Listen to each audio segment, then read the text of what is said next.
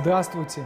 Новый год, новая книга, новая глава. Мы начинаем сначала читать Тору, начинаем книгу Бытие, книга Берешит, и в ней первая глава также называется Берешит. На иврите мы читаем Берешит бара Элохим это шамаим вет хаарец. Если мы хотим перевести на русском, это будет вот так. Берешит.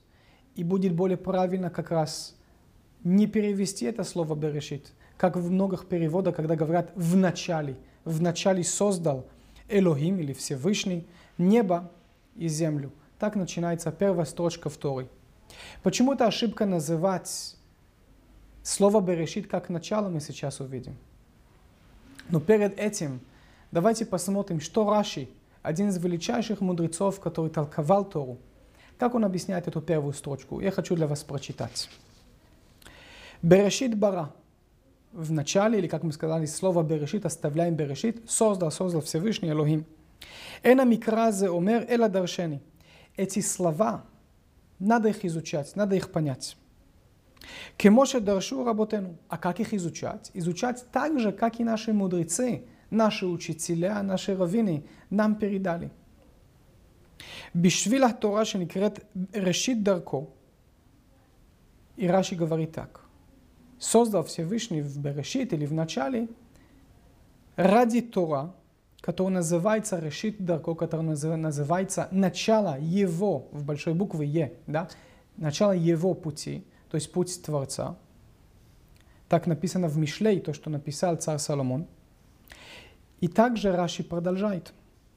«Увишвил Исраэль, шеникреу решит Тевуата». И также ради Израиля, ради народа Израиля, которые называются – в книге Ерем, Еремей, Ермия, решит тевуата, начало растения.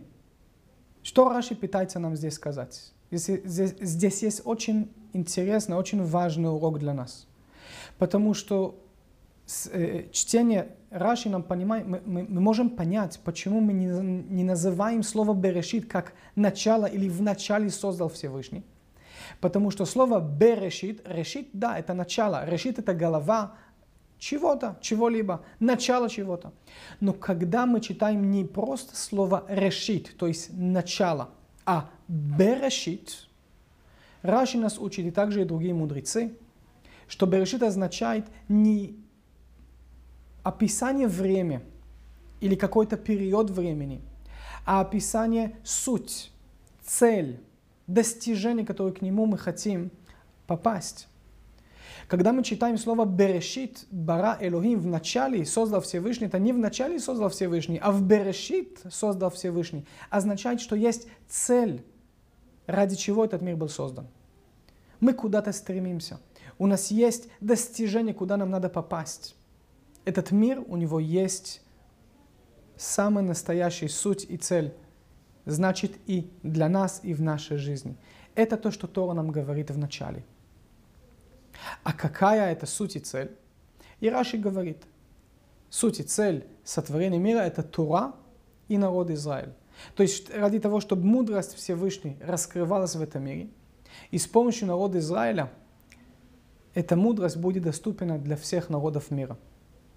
И это то, что означает Берешит Бара С этим пониманием и с этой идеей давайте возьмем еще несколько минут обсудить, начало этой главы, которая описывает сотворение мира. То, что на русском называют шесть дней творения мира, а на самом деле их есть семь, семь дней творения мира. Давайте посмотрим. Когда мы говорим о сотворении мира, о шесть дней творения мира, надо их разделить на два.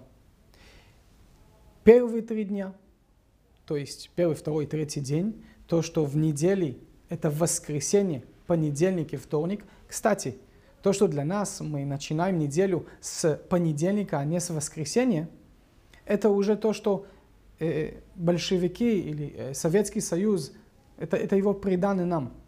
Потому что изначально первый день недели – это воскресенье, Йом Ришон, Йом Алиф. Это есть первый день. Седьмой день недели – это суббота. Ну, это, как сказать, в скобках, между нами.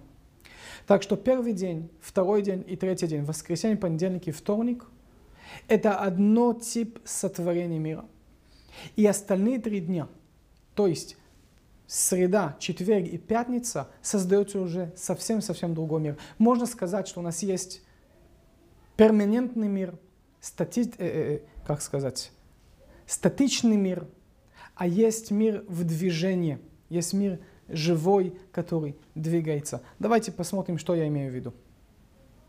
В первые три дня творения мира, что мы читаем в Торе? Что, что на самом деле Всевышний сотворил? Он сотворил элементы или силы, которые в них нету движения, нету какая-то жизнь, которая двигается вперед.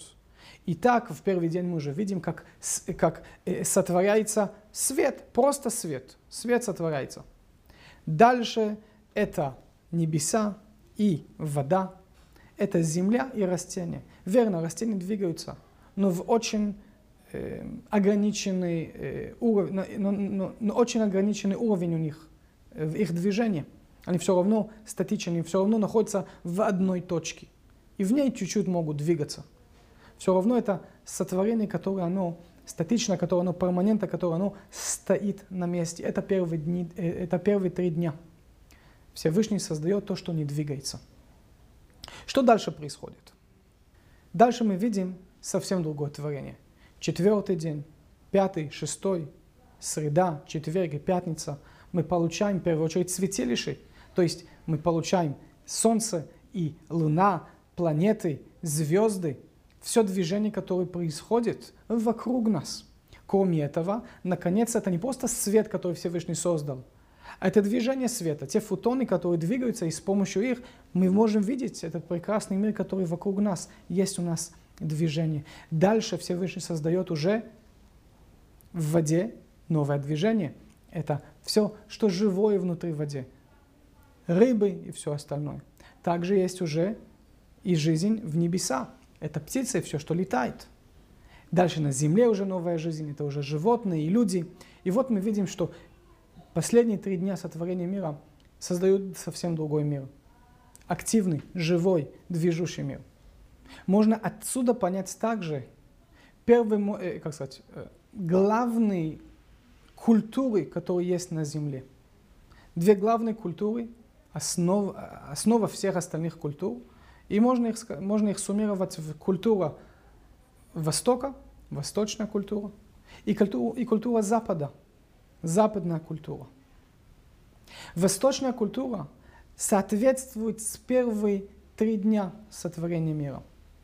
То есть это тот мир, который в нем нету движения, нету какая-то цель, которой к ней я стремлюсь, нету какого-то достижения, куда надо попасть. Все находится в покой и без движения. Западный мир – это как раз связ, связывается уже с последними три дни сотворения мира, где есть движение, есть цель, надо бегать, надо э, достигать, надо менять, надо трансформировать, надо что-то добиться. И что красиво в то, что мы читаем здесь. После первых три дня сотворения мира нет у нас шаббат – суббота, день отдыха. После первых три дня. Это все равно очень много творения, все, что Всевышний сделал, но там нет отдыха. Когда этот отдых появляется? Только после шестого дня, после движения. Как, говори, как сказал царь Соломон, что отдых рабочего человека настолько сладкая, неважно, он ел мало или много в предыдущий день. Настоящий отдых это именно отдых после движения, после усилия, которые мы вкладываем в свои действия. Пока не были действия, пока э, не были усилия, не был труд, не была работа, просто отдых такой, в нем нету никакая ценность. После работы, после вложения усилий, когда есть отдых, когда я могу сказать пауза на все, что было до сих пор, и отключиться от будних днях. Вот в этом есть награда. Вот в этом есть э, подарок. Итак, шаббат выходит не просто отдых после э, э, шесть дней творения или три дня творения, как мы здесь сейчас видим, после все это движение. Шаббат не только награда после так много движений, которые были созданы, но шаббат также нам показывает, куда нам двигаться. Да, мы все хотим покой, мы все хотим, чтобы нам было приятно, чтобы было комфортно, чтобы нам было хорошо в жизни. Для этого надо двигаться вперед. Все, что э, уже было создано перед нами, все, что наши предки нам подарили, нам дали, все, что есть хорошего вокруг нас, замечательно. Теперь это наши действия, наши дела. Взять все, что нам дано, туда вложить усилия. Моя, трансформ... моя трансформация, моя работа. И мое достижение в итоге это тот покой, та шаббат, который мы практикуем каждую неделю. Это после того, что я уже сделал свои усилия. Я уже сотворил то, что было в моих, э, как сказать, э, в моих силах делать. То, что э, было в моей ответственности делать и реализовать.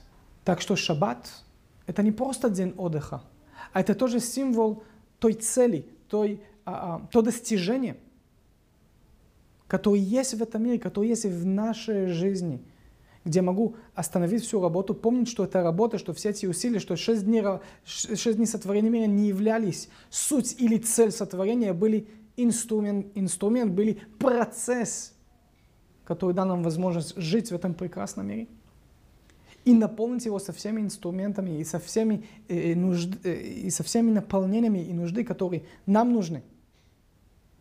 Делать свое дело и дойти нашей цели. В этом мире наша цель, в конце концов, это встретить Всевышний.